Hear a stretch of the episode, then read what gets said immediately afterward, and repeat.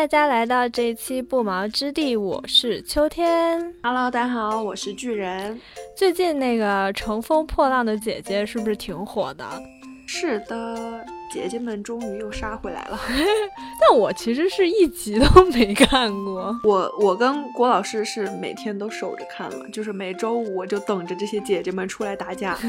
但是呢，虽然我没有看过，但是最近这不是爆火了，因为咱们的童年偶像嘛，王心凌是不是？那就是作为是的台湾言情偶像剧，包括台湾歌手，大家满满的童年回忆。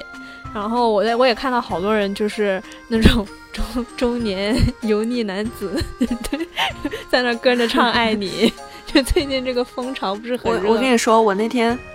我那天看到有一个视频啊，就是说有一个男的，他本来在那儿就摘摘菜呢，你知道吧？然后本来就是前面出来那些都没抬头，就是很无语，为什么要看这些节目那种感觉。突然听到那个爱你的前奏，有一种就是肌肉记忆，你知道吗？瞬间抬头，瞬间就抬头了，然后慢慢的就看到他放下来自己手中的菜，然后渐渐的就站起来了，青春被唤醒了，青花。那个那个青花多说一点就跳起来，你知道吧？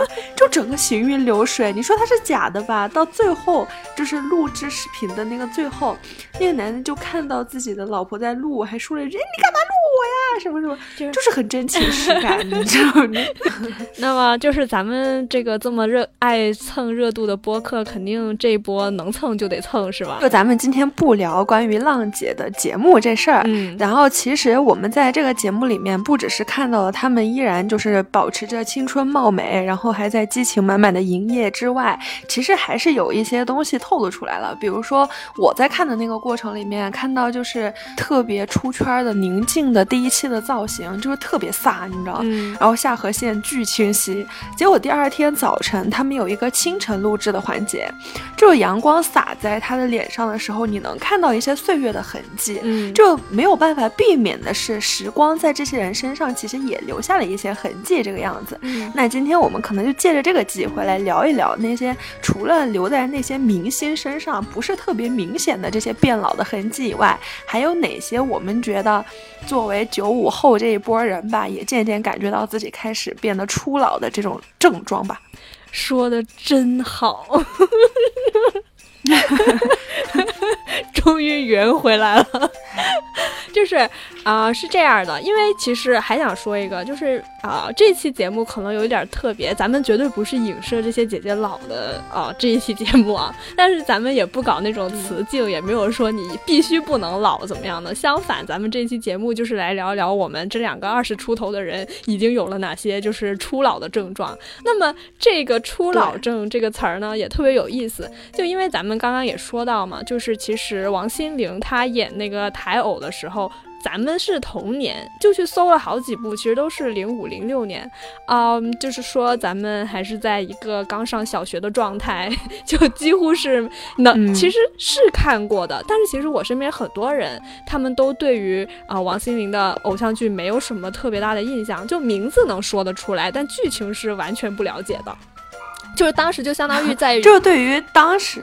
对于那个时候的咱们来说，就看了，但是没完全看。哎，对对，能看懂他那个假睫毛扑闪扑闪，但是你说他到底说了个什么事儿呢？不知道。对 对对，就你知道吗？整个剧对我来说，就只有哎，这个人现在很高兴，哎，这个人现在又不高兴了。就我的那个记忆里面，就只有就是高兴不高兴，高兴不高兴。对，那么但是后来就会突然走到了一个时期，是我突然能够看懂台湾偶像剧了。这个时期就是啊，当一部台剧出现，叫做《我可能不会爱你》。我觉得这是我第一部看懂的台剧，因为我后来也去搜了一下时间，它是一一年出的，刚好那时候其实就已经是六年级，然后准备升初一的这么一个阶段，就是开始有了一些就是能够理解啊这种台湾偶像剧的那个心智，所以呢啊这部剧其实对我影响是很大的，因为我小时候看《恶作剧之吻》的时候，我是很不喜欢林依晨的，我觉得林依晨就是就是一个笨蛋，就是那种不讨喜的笨蛋，然后就是一。一直持续性骚扰江直树的笨蛋。但是呢，后来我在看《我可能不会爱你》的时候，我对林依晨真的是一个大改观。就我真的觉得这部剧是林依晨职业生涯中演的最好的一部剧啊！陈又青跟李大仁，就李大仁是由陈柏霖演的，然后陈又青呢就是林依晨演的。他们两个呢，其实就是青梅竹马，然后两个人一起是高中同学啊，然后互相相伴了几十年，然后也互相没有告白，但是后来就告白了这么一个状态。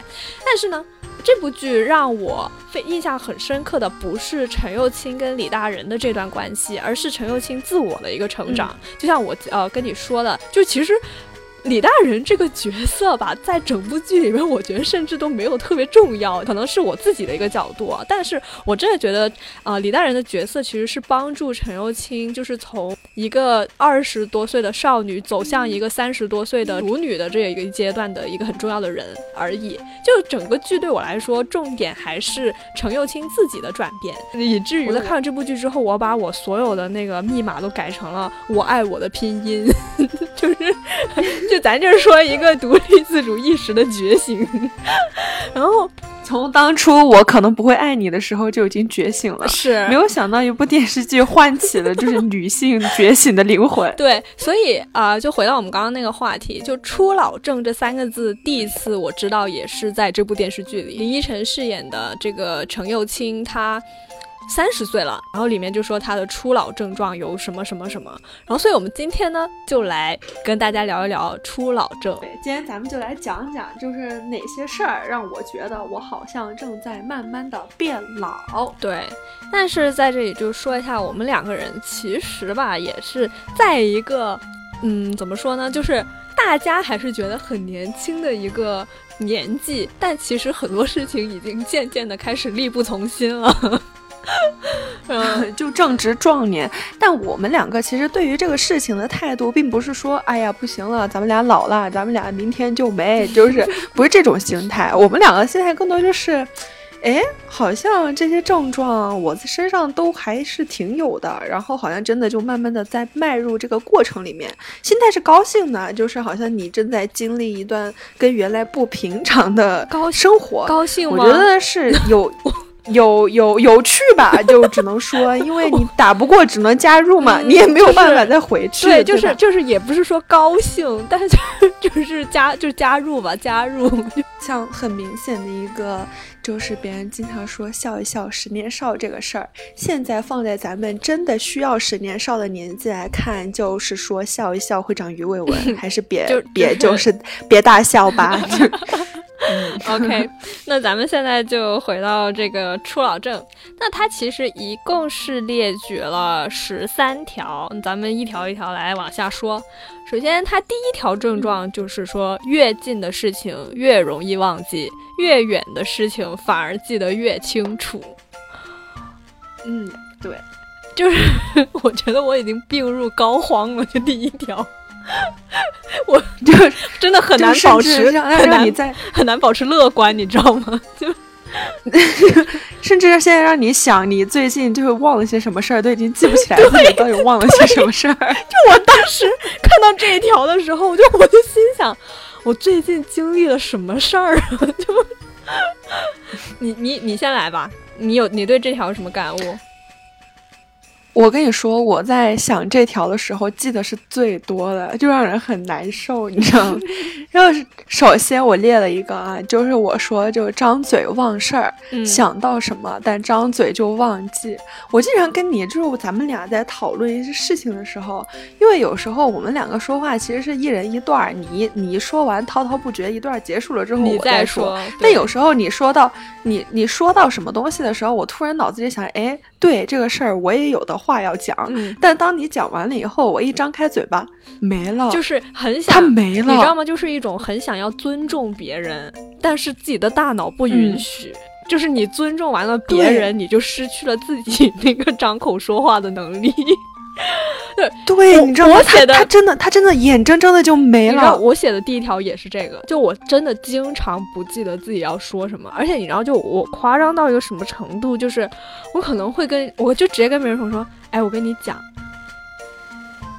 呃，就是这段不是静止，就是就是这这这这几秒，就是我我是在想，我在想我到底要说什么。我也总是这样。然后后来我室友就就我室友就跟我说说，他觉得我迟早有一天会因为说话不说一半而被判无期徒刑，就是。而且我跟你说，嗯之前有一段时间贼恐怖，可能是因为那段时间我确实压力挺大，然后睡不着觉嘛。嗯然后那段时间很吓人的是，每到晚上差不多就是没有定死那个时间啊，差不多十二点一点之后发生的事情，我说过的话，我第二天早上我都记不得，你知道吗？哎，很神奇。对这个事儿，我觉得很玄幻。哎，我也觉得，昨我昨天还发生了一个事儿，就是。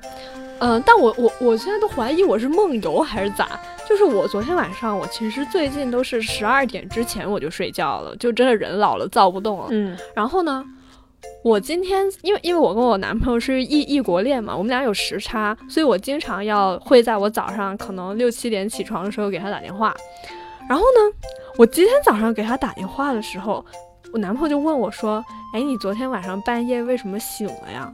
我说：“我没醒呀。”他说：“你醒了呀？你还你还给我发消息了？然后结果我我就拿手机看，我真的我给他发消息，我还拍了拍他，你知道吗？就因为是这样啊，就这里面还有一个事儿，就是因为我呢经常会我我我怕没有来得及醒来，所以我是设计了一个快捷指令的，就是 iPhone 自自带的那个东西。但是我现在已经很久没用了。我有一个快捷指令，就是叫我叫我男朋友叫宝贝。”然后就是 时间到了，然后他就会触发那个快捷指令，然后他就会给我男朋友发宝贝。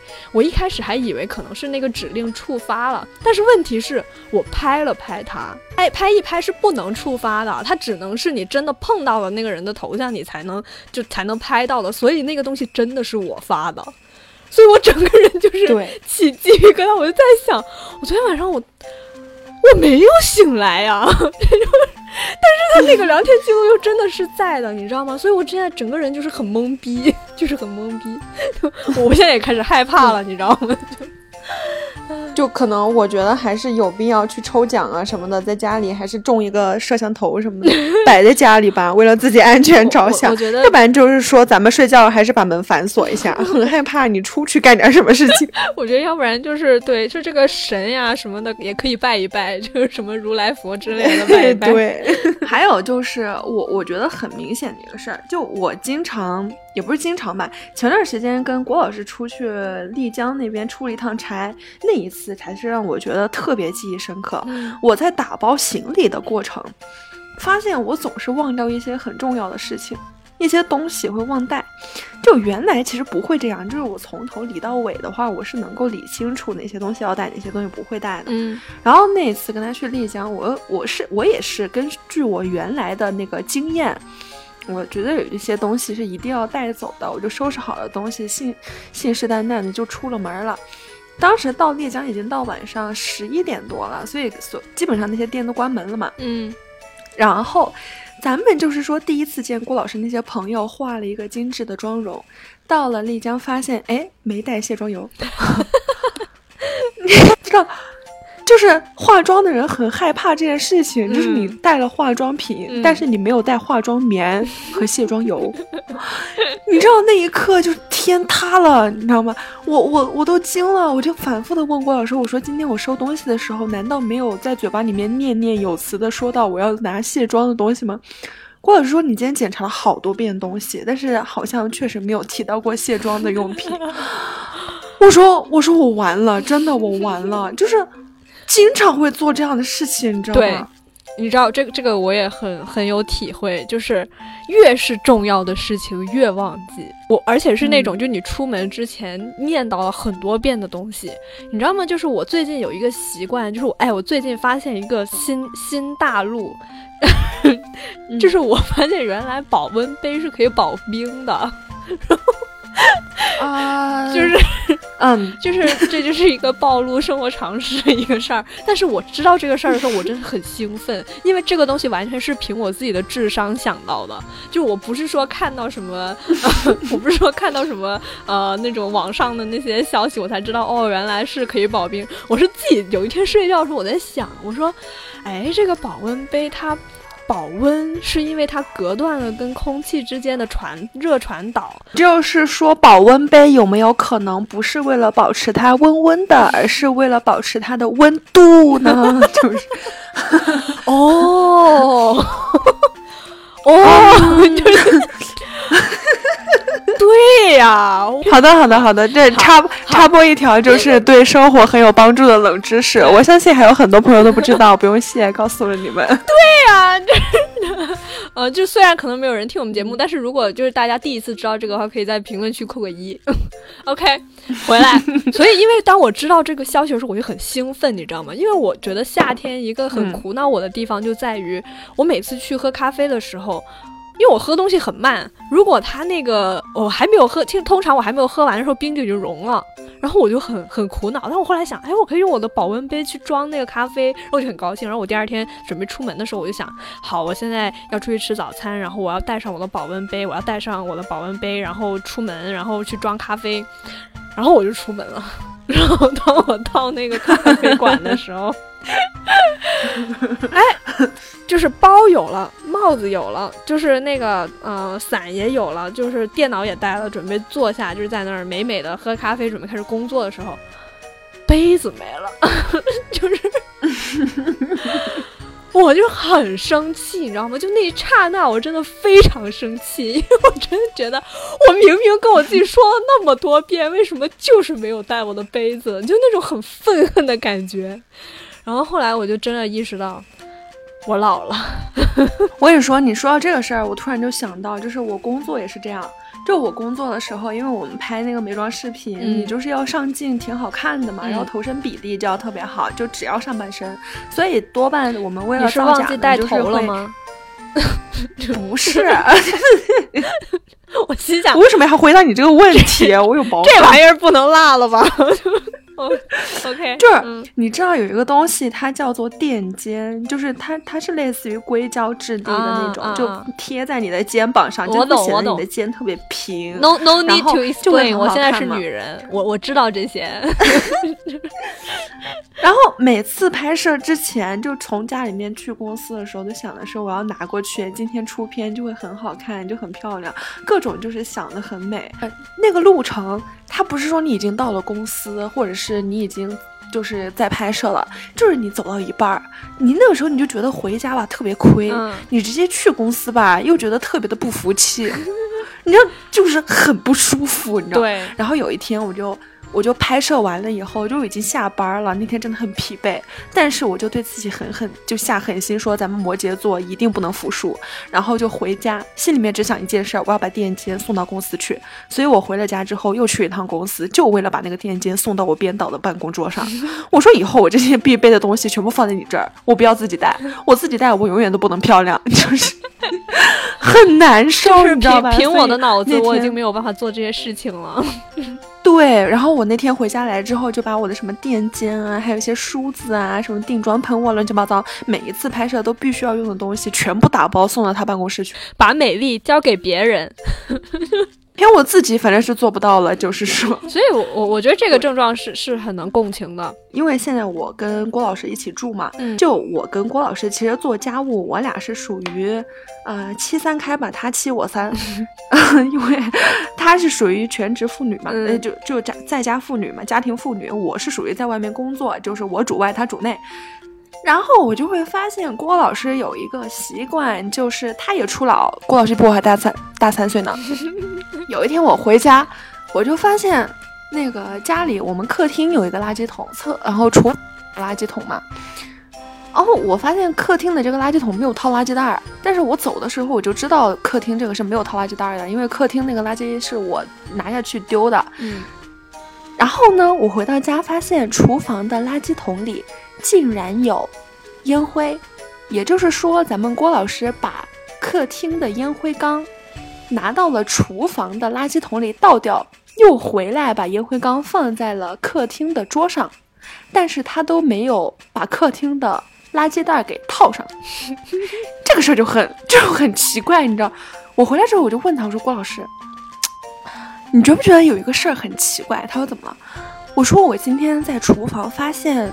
竟然就是这么大几步路的路程都有人走过来倒了客厅的垃圾，嗯，可是却不把客厅的垃圾桶装上垃圾袋儿。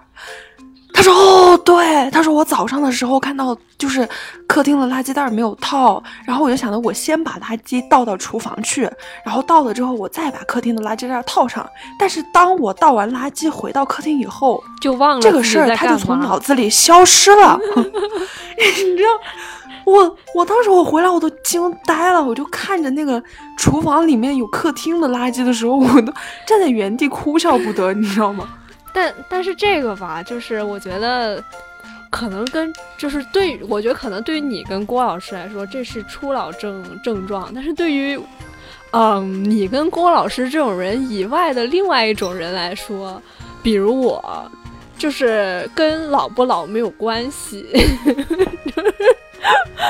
无论是我多大，就是我再年轻，我也不会把垃圾袋放回去。然 后我跟你说，还有一个特别生活中特别特别经常发生，我不知道你有没有这个习惯，嗯，就。厕所里面的厕纸啊，就它不是那种卷筒的嘛，一般都。然后用到最后的时候，它不就只剩个滚筒在那在那挂着了吗？对。然后经常你你用完最后那一节的时候，你就想到啊，我我上完厕所一定要把那个纸换了。嗯。然后洗完手了之后你就忘了。下一次上厕所的时候才会发现，哎，我要上纸，我又忘记了。但我厕所里面还好的是，我有那个，我有那个洗脸巾，有一包放在厕所里面。然后我我洗澡洗完了之后用来擦脸的。我每次忘记上那个新的纸，我就会用那个洗脸巾。洗脸巾可以用来擦，后来擦擦屁股可以，没有为什么不可以呢？然后。然后经过就这个事儿，我我发现有一段时间很夸张，我真是忘记了，不是我不愿意去做这个事儿，我真忘记了。然后有段有一段有一次，我将近一个星期都用的洗脸巾，就是说让屁股拥有脸的待遇，咱咱也 真的会忘，就是一些对成本真的很高。来第二个症状。第二个症状就是身旁一堆人喊你什么什么姐，什么什么哥，而你很想叫他们闭嘴，我都不想说话了。你知道一开始就是被别人叫姐叫叫姐的时候，嗯，就是我是全年全部人群我都不接受任何人叫我姐的，嗯。但是后来吧，就是我觉得我身边跟我很熟的人叫我姐，我会不开心；不认识我的人叫我姐，我已经无所谓了。尤其是现在咱们进了自媒体公司，就是说平均都是九九年往后的零零后是主力军。嗯，叫我一声姐，不仅没有冒犯，还就是说非常的礼貌，就会欣然的说一声啊，怎么了？嗯，但是就。因为你知道我长我长得比较比较小嘛，就是体格比较小啊，是就是我反正就是说没 从来没有小过，因为我不是很能 relate 到这个症状，就是而且通常很多人都会。嗯，就是很多人 我走在路上的时候，如果我没有化妆，或者说我就穿着，嗯，就是平时的衣服，然后他他们就会觉得我是那个高中生，就是，而且我必须，而且就是就是你知道吗？就我前几天不是陪我妈去看牙嘛，然后那个护士姐姐就在登记的时候就说，哎，嗯，那个你女儿今年高考了没？然后就是难受，对，就 所以就嗯，不是很能 没有这个烦恼。我跟你说，你你真的就就因为秋天真的是比较幼态，然后嗯，咱们就是说白幼瘦那种吧，嗯，很符合就是大众审美的那种美女。嗯但但但你体会不到的一点就是慈爱。我跟你说，尤其是现在，我不是在就当家教嘛，就去给一些小孩当老师。嗯，当你作为一个老师的时候，你的穿搭肯定是就是偏正式跟偏那种庄重的嘛。对。然后就咱们这种长相嘛，再搭上这种穿搭，就是说进到电梯里，如果有些小孩叫你阿姨的话，你会慈祥的为他让出一块位置，甚至还会夸他说：“啊，好乖，长得好漂亮。”就很慈爱，你知道吗？一出电梯就扎别人小人。我近两年真的就是萌发出了一种母爱特别泛滥。我我不知道我们听众朋友知不知道，我有一个五岁的弟弟，就特别小嘛。咱们咱们哥哥现在处于就是说一个快速生长的年纪，但是跟我走在一块儿呢，不可避免的就是这个辈分很容易被大家搞混，嗯，很难看出我们是平辈的。但你知道，近两年我带他出去的时候，有一种。那种莫名的母爱的那种骄傲感，你知道吗？我很乐于就是让接受大家那种，哇靠，他居然就是带着孩子，但是他居然这么精致，然后就有一种别人看你都是看那种时尚辣妈的眼神，我特别享受，是特别享受。有没有一种可能是因为年纪到了，就孩子都在那边玩的时候，我跟别人家长聊天的时候，都会问一问，哎。你家那孩子几岁了呀？然后这，哎呦，还是没有你家那个长得高。然后我就会嗯笑笑不语，就不会再去挣扎说，就我俩是平辈儿的，就是我接受你，我就是一个时尚辣妈的这个形象，就是我接受。整个故事听下来，甚至都觉得这个时尚辣妈这一段是自己心里的 OS，就是，你知道，就是不知道为什么就听出了一些可，就是能说吗？可悲。没有了，开玩笑，开玩笑。咱们咱们巨人是真的可以具备就是时尚辣妈的那种那种呃外形儿，就是因为就是一个时尚美女，然后带着带着娃的那种感觉。真的那种感觉，真真的真你你可能不懂。我下次把孩子借给你，你试试。我不用，太太客气了，太客气了。对对，这个就是我觉得被别人叫姐，嗯，太平常的 normal normal。啊，OK，啊，那第三个症状就是朋友们离婚的速度开始超越结婚的速度。嗯，这个这这个好像我还没有涉猎到。对，因为因为其实现在咱们还算唯一算年轻的一个点，就是周围结婚的人有，但还不算特别多。嗯，就这个是咱们唯一能够跟年轻人搭边儿的这么一个 这这么一个。谢谢我的朋友们，还没有让我老去。是，谢谢大家。但是我想说一个，我觉得分手的速度也慢了，就是。呃，因为我那天还就是跟我朋友说呢，我说其实因为我身边不知道为什么，somehow 我身边很多人都是母胎 solo，就是从我们大学开始，我很多好朋友他们都是，要么就是母胎 solo，要么就是比较难脱单的那一类。但是呢，在我们今年，呃，去年年底的时候吧，就今年的时候，就反正就大学毕业了之后，大家都脱单了，而且就是我觉得是。嗯，很稳定的关系，就不是那种说我为了脱单而脱单，或者说我为了啊跟大家融入什么的，我就去找个男朋友或者女朋友，不是这样的，而是啊是真的进入了非常稳定的不内耗的亲密关系，就包括你。然后还有我其他朋友，比如说河马什么的，就咱们听过节目的也知道，我跟河马以前咱们俩 就是因为没有男朋友的关系，所以我们两个经常就是做一些呃别人跟男朋友去做的事儿。但是今年咱们俩都脱单了，就可以说是我周围的几乎所有朋友他们都找到了新的对象，然后也是呃，就是整一个关系是很稳定的。我觉得这个可能也是。初老的一个症状是因为什么呢？因为我觉得大家找对象都比较知道自己想要找什么样的人了，所以他们一旦恋爱的时候找着这种啊适合自己的模式之后，就比较难分手。我感觉是这样。对我真的，而且你会发现身边的人的追求，呃，不是追求，就身边人的择偶的要求变得越来越务实了。嗯，我我看到朋友圈里面就话糙理不糙啊。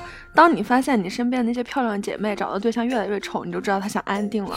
我现在身边就经历了这样的情况，就大家都在追求一种非常安定、非常祥和。就你感觉他找这个人吧，就是想结婚了。对对是，而且我觉得有一个很大的转变是什么呢？就是因为我以前的室友啊，就是就我室友，她跟我说，就她大学的时候谈恋爱的时候，她是不希望男朋友跟自己的朋友有交集的。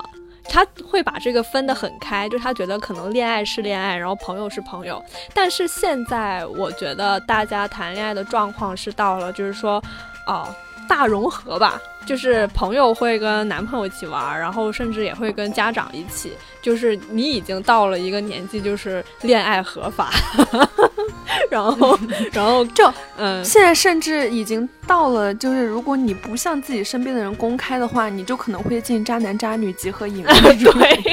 对对对，就就已经是这种状态，所以我感觉这也是导致一个分手速度变慢的原因，因为大家的生活融在一起了。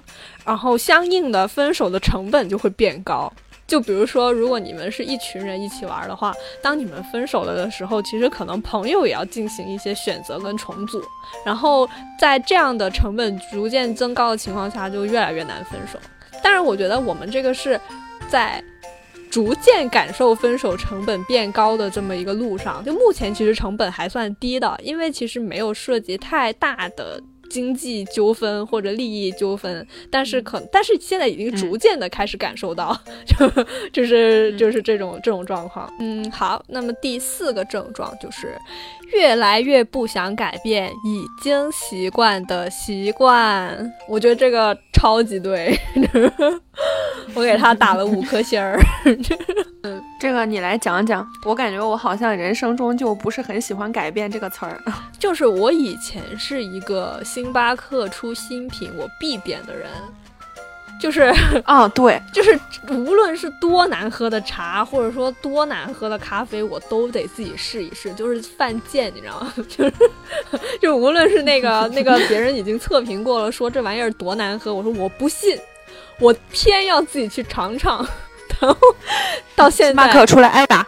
对，但到现在就是绝对不碰，就是什么圣诞新品啊，那个呃万圣节新品与我无关，就是不要找我。就是我觉得这是一个很小的点，就说明我其实不是很愿意去尝试新的东西了。然后我形成的习惯就是就是那些，就包括你知道，就现在星巴克它是有一个，就你点开那个它的 A P P 的话，它会有一个你常点的那个饮品，你可以设置。对，我真的就点两个东西，一个是焦糖玛奇朵，一个是美式。美式是我想喝苦的时候喝的，然后焦糖玛奇朵是我想喝甜的时候喝的，我就只喝这两个东西。就真的就没有没没有别的了。然后，因为我当时就我去年在香港的时候啊，其实今年也在香港，就是我在香港的时候 啊，我只喝一个东西，就是叫做 breakfast tea latte，但是它在内地没有，我不知道为什么。所以就是你知道，我我当时刚回来的时候，我真的就是发慌，你知道吗？就是我说天呐，怎么会没有？就是我说天，我的 routine 要被打乱了，就是我的习惯，我每天都要喝一杯，然后现在。不能喝了，然后我就很惶恐，然后我就很害怕，然后就就因为这个事儿，我就我就真的觉得就是，啊，怎么会这样呢？我的习惯没有就不能再保持下去了，就就整个人会变得很糟糕。但是啊啊，有一个东西，有一个习惯是我新养成的，我觉得还蛮好的，就是我最近我现在特别喜欢运动，就是我喜欢在户外待着。我不知道这是不是初老的一个症状之一啊，就是感觉好像像我们爸妈那种老年人，他们也挺喜欢在户外待着的。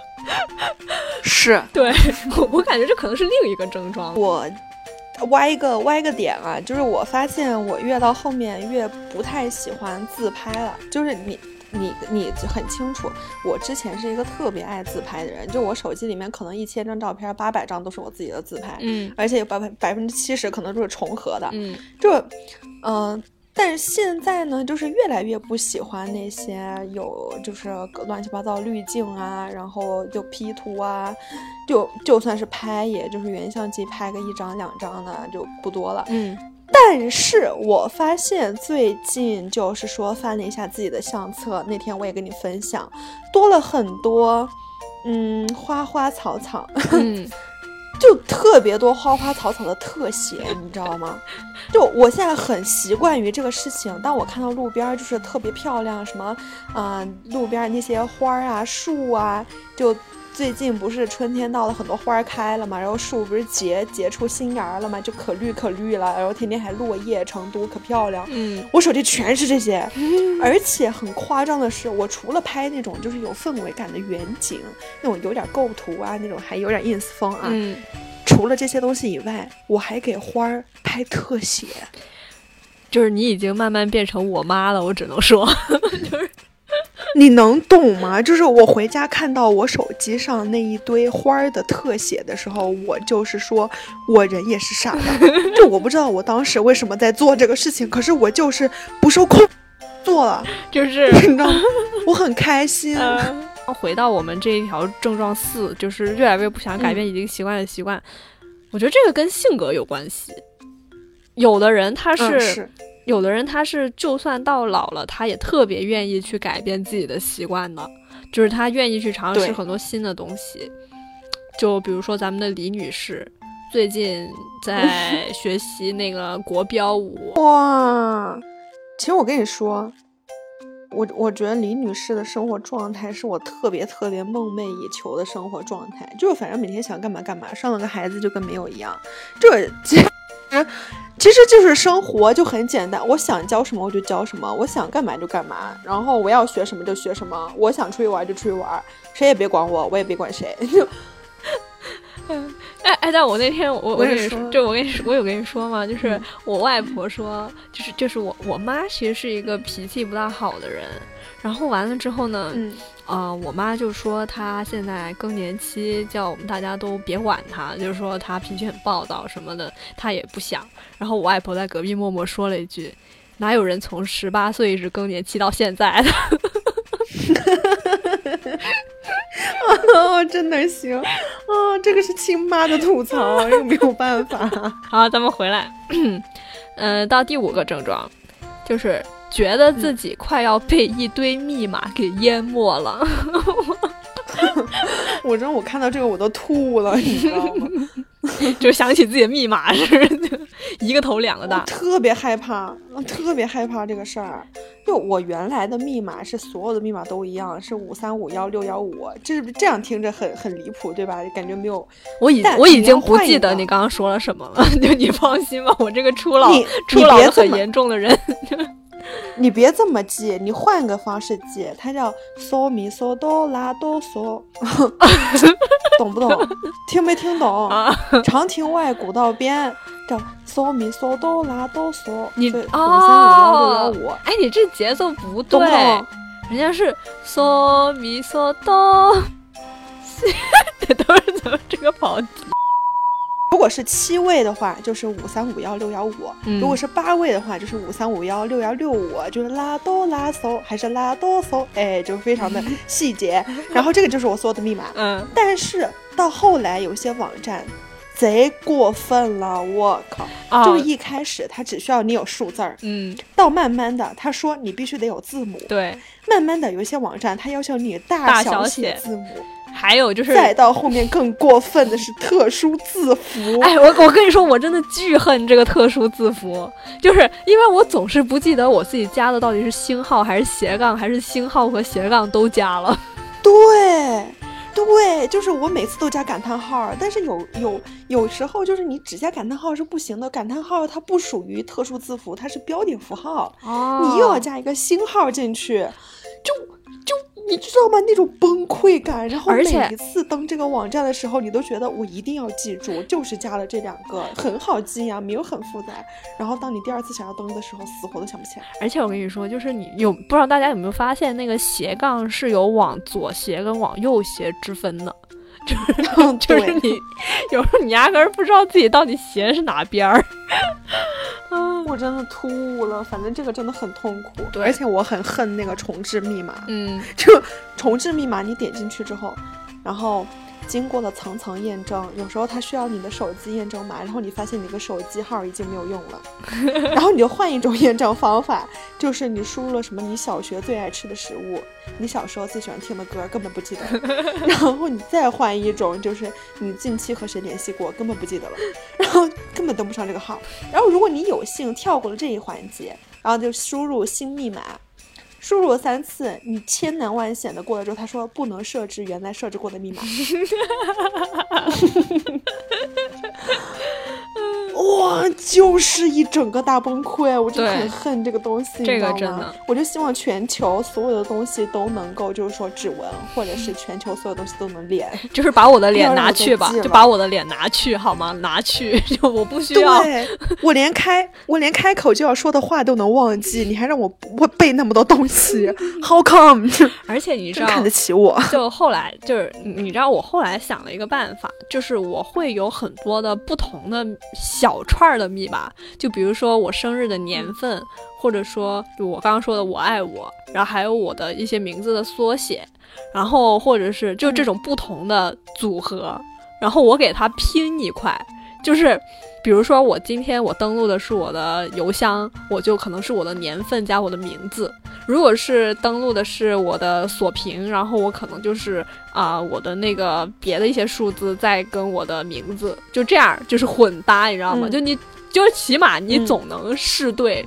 但是问题就在于有一些密码吧，它只能让你试三次，就是你三三次之后你就 你就得锁上，所以你必须最好三次之内想起来。我跟你说，嗯，我 我有一个我有个办法特别鸡贼，我不是刚刚跟你说那个长亭外古道边吗？嗯，然后他要加字母的，我基本上就会加，比如说我是 QQ 密码，我就会在这个长亭外古道边前面加一个 QQ。嗯，如果是微博，我就加一个 WB。嗯，就是如果是微信，就是 WX。所以就是就是什么，我就在前面加什么。哎，这个办法好，你知道吗？就是厉不厉害？那我有一次就是因为我是这样的，我的啊那个跟大家 share 一下我的银行卡密码，就是大家不要来抢劫我，不要拿我的卡去校校园贷什么的。就是呃，我的银行卡密码呢是中国的三大运营商之一的其中一个客服热线的号码，但是它不是只有五位吗？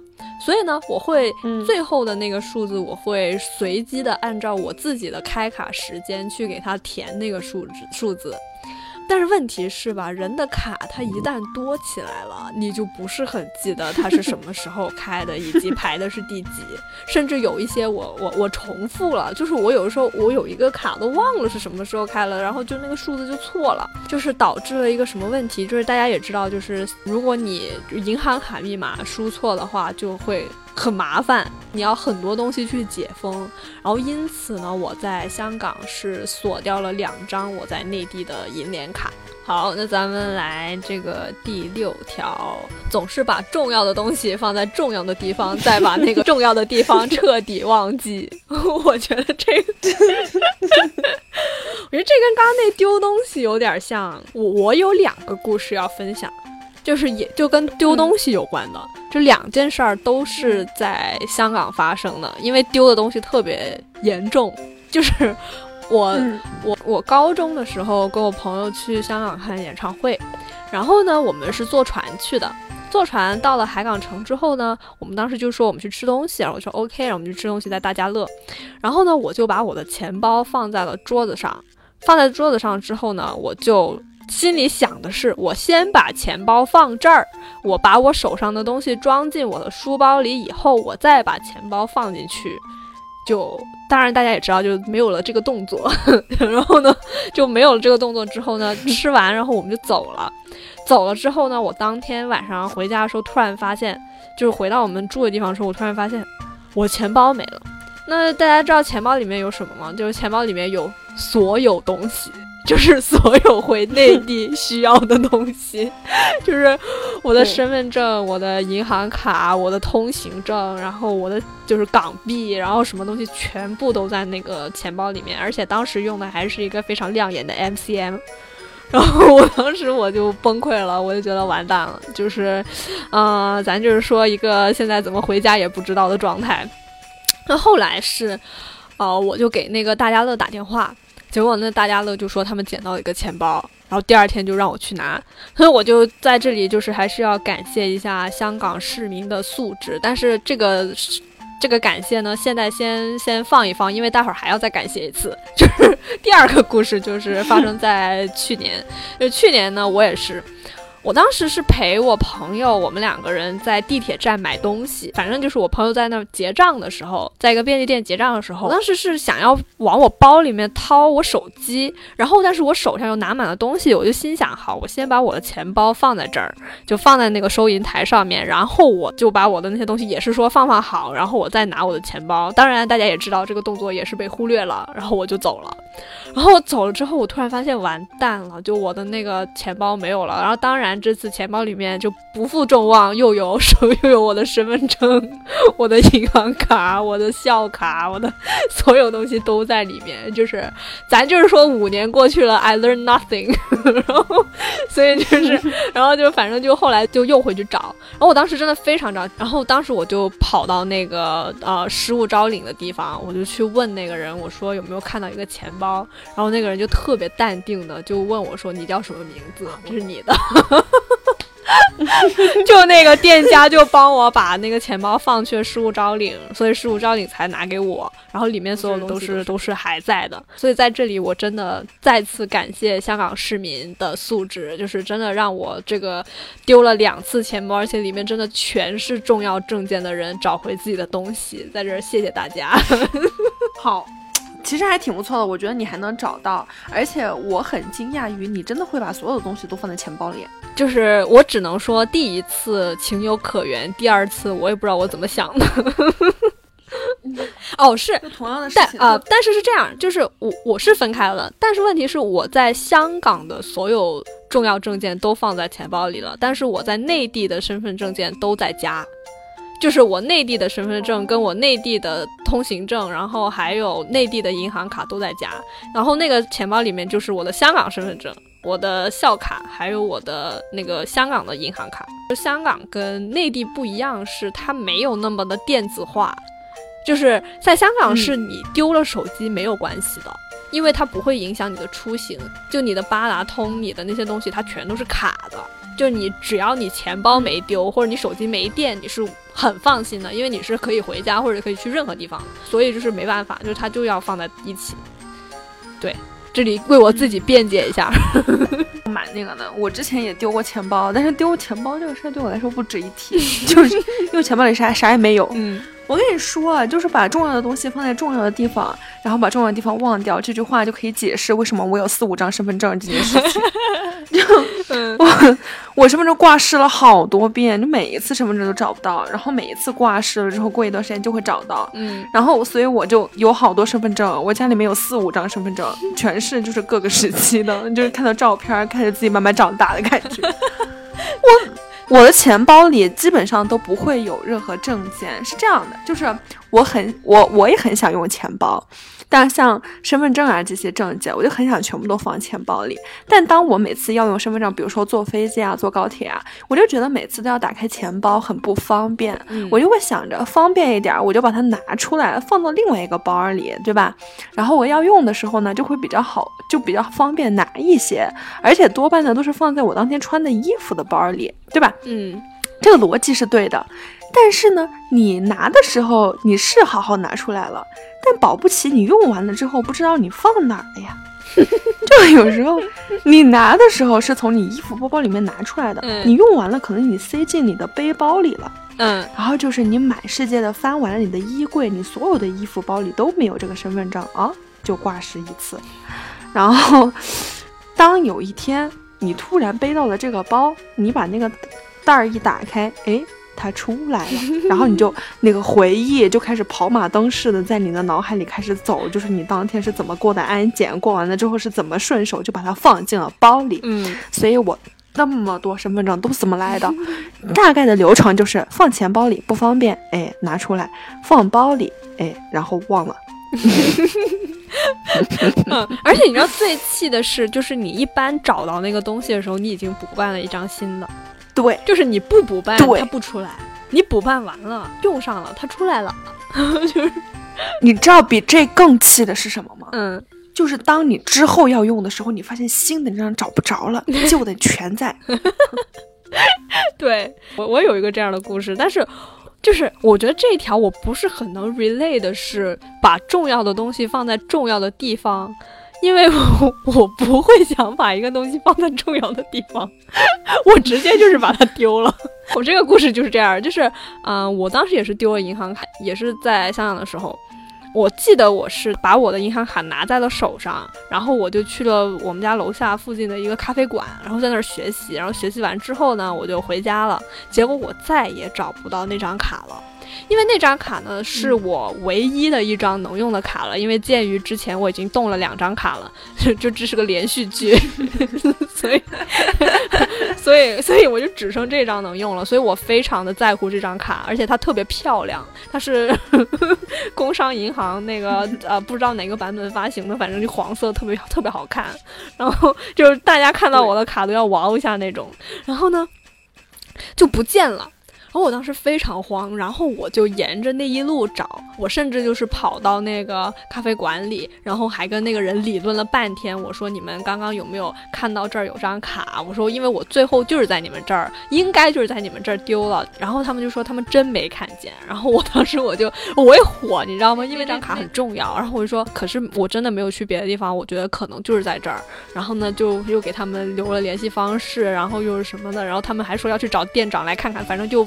非常的麻烦。然后呢，某一天我在写作业的时候，就是在我的书桌上就翻我的那个笔记，突然划出来了一张卡，就是 咖啡店，对不起，咖啡店，sorry，sorry，对不起。